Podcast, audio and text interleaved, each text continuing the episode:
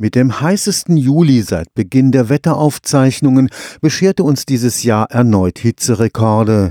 Dabei kletterten die Temperaturen in mehreren europäischen Ländern auf über 42 Grad. Schuld an diesen Hundstagen im Juli 2019 waren nicht nur die gefürchteten Wüstenwinde aus der Sahara.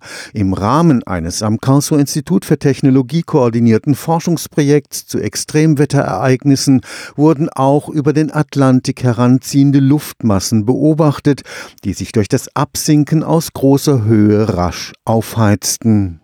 Luftmassen aus drei bis vier Kilometer Höhe als Auslöser von Hitzewellen, das hört sich paradox an. Schließlich weiß man, dass in dieser Höhe die Luft sehr kalt ist. Wenn man diese längerfristigen anhaltenden Hitzewelle betrachtet, dann muss man berücksichtigen, dass Luft aus hohen Schichten absinkt. Es kommt diese Luftpakete unter höheren Druck, sie komprimieren und werden durch Kompression warm. Das ist wie wenn man in der Luftpumpe eben die Luft komprimiert, dann merkt man, das Luftpumpengehäuse wird warm durch die Kompression der Luft und das ist ein erheblicher Wärmungsprozess. Der Meteorologe und Klimaforscher Professor Andreas Fink gehört zu einer KIT-Forschungsgruppe, die sich mit den Bewegungen der Luftmassen in der Atmosphäre beschäftigt. Im Rahmen des vom Bundeswissenschaftsministerium ins Leben gerufenen Forschungsprojekts Climate Extreme haben die Wissenschaftler neben Sahara-Winden und komprimierter Höhenluft noch einen dritten Faktor beim Entstehen von Sommer sommerlichen Hitzewellen beobachtet. Und zwar verfolgen wir einfach die Luftpakete auf ihrem Weg zu uns hin. Und da gibt es eben Luftpakete, die zum Beispiel von Osten her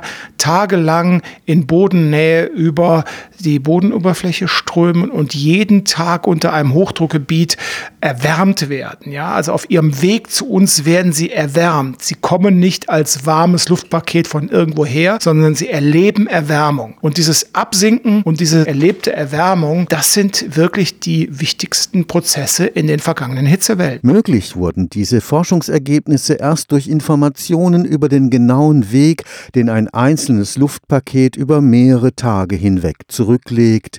Die Daten stammen nicht nur von Bodenstationen, sondern sind auch Beobachtungen von Satelliten, Flugzeugen und Schiffen. Dazu braucht man relativ gute und auch räumlich hoch aufgelöste Informationen über die Luftbewegungen überall auf dem Globus. Diese Informationen in hinreichender räumlicher und zeitlicher Auflösung stehen uns erst seit wenigen Jahren zur Verfügung und so konnten wir eben jetzt auch klimatologisch diese Luftpakete zurückverfolgen und uns fragen, was erwärmt die Luftpakete, wenn sie bei uns eine Hitzewelle erzeugen. In vier Jahren sollen die Forschungsergebnisse eine frühzeitige richtige und zuverlässige Warnung vor einer heranrückenden Hitzewelle erlauben. Wir beschäftigen uns genau mit der Frage, kann man Hitzewellen schon ein, zwei, drei Wochen vorher vorhersagen? Ich sprach von diesem langen Weg dieser Luftpakete von den Polargebieten zu uns. Das ist vorhersagbar. Da kann man eine Einschätzung treffen. Man kann auch vorher schon einschätzen, wo die Böden trocken sind. Kommt dann ein Luftpaket über diese trockenen Böden, so erhoffen wir uns einfach eine verbesserte Vorhersage im Wettervorhersagebereich von Hitzewellen auf zwei, drei Wochen hin. Dafür müssen auch zusätzliche Fehlerquellen